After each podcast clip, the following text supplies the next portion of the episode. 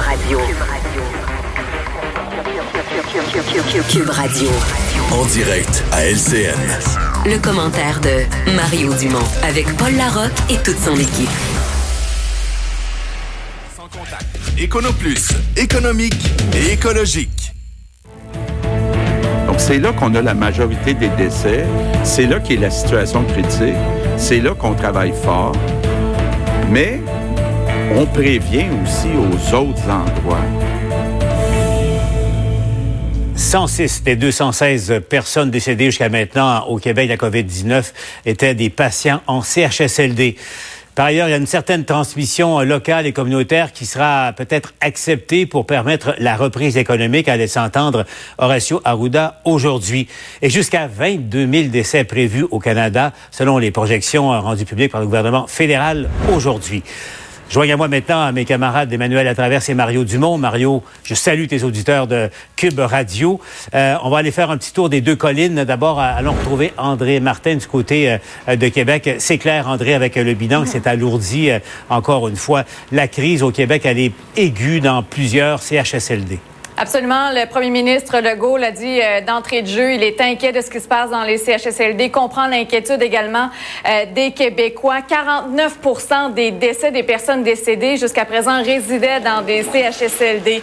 Et il a décidé de cibler les six endroits où c'est particulièrement critique à l'heure où on se parle. Donc, ils sont situés euh, à Laval, à Montréal, en Mauricie également. Il y a 450 médecins, plus de 1000 infirmières qui ont été déployées en renfort dans les CHSLD. François Legault dit que la priorité du gouvernement, ce sont les aînés. Ça doit être la priorité des Québécois aussi. On a une espèce de devoir de mémoire à l'égard de nos aînés. Nos aînés ont bâti le Québec, nos aînés ont passé à travers des épreuves, nos aînés nous lèguent une société qui est plus juste, plus riche, plus belle, et on a un devoir de les protéger. La situation n'est pas facile, mais ils ont ajouté du personnel, ils ont l'équipement de protection et ils, tentent d'organiser le plus possible, vraiment, euh, que ce soit les mêmes personnes qui donnent les soins aux patients. On le rappelle, André, dans un seul, un seul CHSLD, il y a eu 20 décès jusqu'à maintenant. la flèche euh, en Mauricie, 16 décès à Sainte-Dorothée de Laval. Et mm-hmm. malheureusement, ça s'alourdit jour après jour. Bon, André, euh, d'autre part, on évoque et on, commence à évoquer euh, toutes sortes de scénarios de, de lent redémarrage de l'activité mm-hmm. économique. Oui, il en a beaucoup été question euh, dans la conférence de presse et le docteur Arruda nous disait oui, il y aura une reprise, mais vraiment les choses vont se faire euh, très tranquillement parce qu'il ne faut pas interpréter réouverture avec tout redevient à la normale. Ce serait absolument dangereux.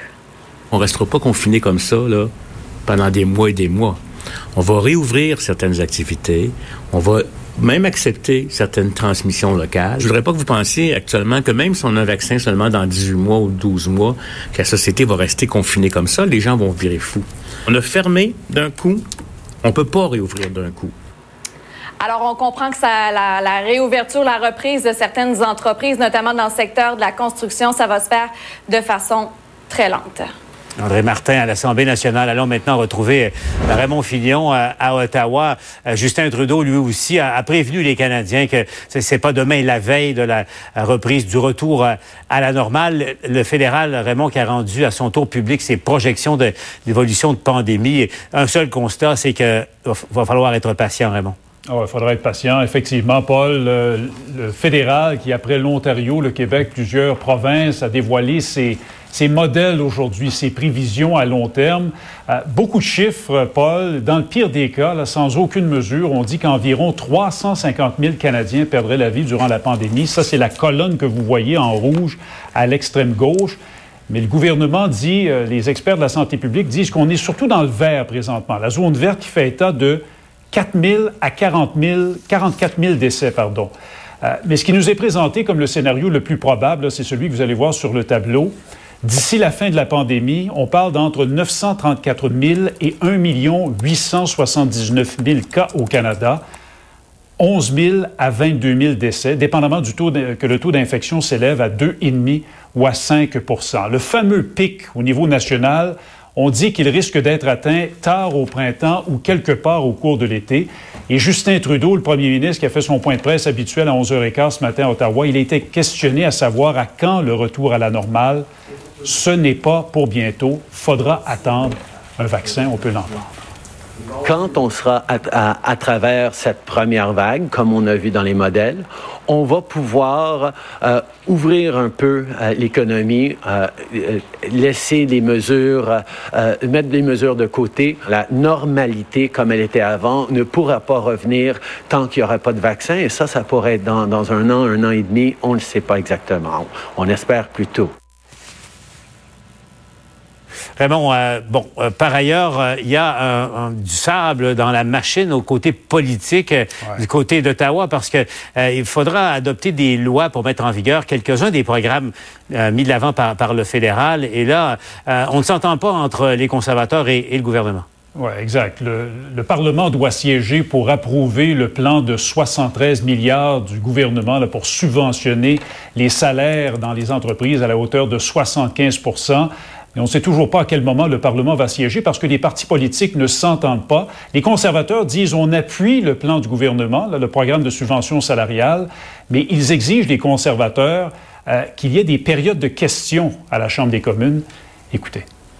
On a besoin de le Parlement aujourd'hui. On a besoin de la transparence aujourd'hui. On a déjà montré qu'on peut avoir un nombre de députés réduire pour assurer que les Canadiens voir le Parlement, l'institution démocratique qui fonctionne. Nous devons suivre euh, les recommandations des, euh, des, experts en santé et de ne pas rassembler euh, les gens si ce n'est pas absolument nécessaire.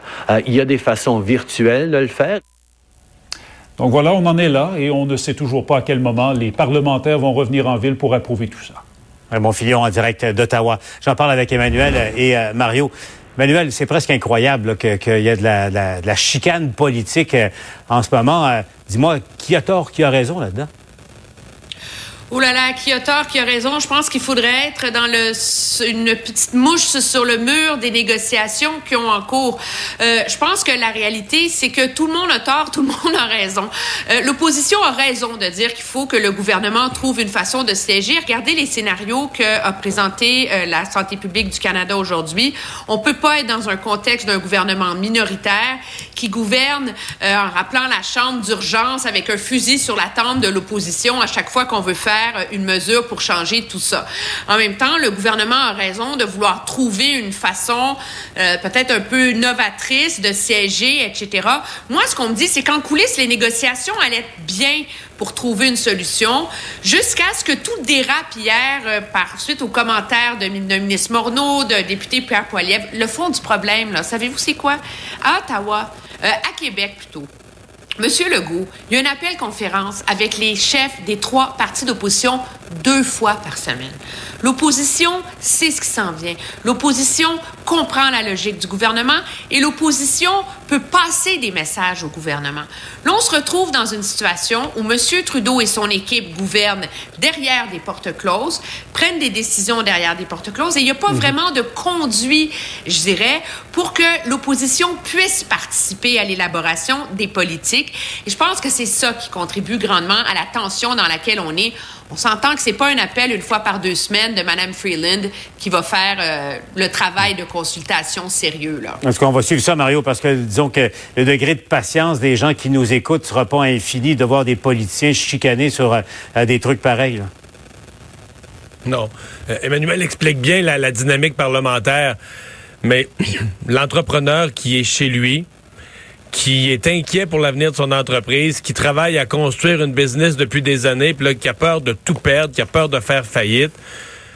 Te dire une affaire, là, ça doit pas être beau ce qu'il dit dans son salon en écoutant ça, puis il doit se dire, tu sais, mais, toute la politique, met tout ça, les partis politiques fédéraux, tout dans le même sac, puis euh, le reste, c'est des mots d'église, là. Je veux dire, les gens peuvent pas avoir de patience. Ça va être le message que ça leur passe, c'est que ces gens-là comprennent pas l'urgence, comprennent pas l'urgence de ce qu'on vit. Ils voient que pour les particuliers, on a eu un programme très rapide. Les 2000 se versent cette semaine, etc., sont déposés dans les comptes des gens.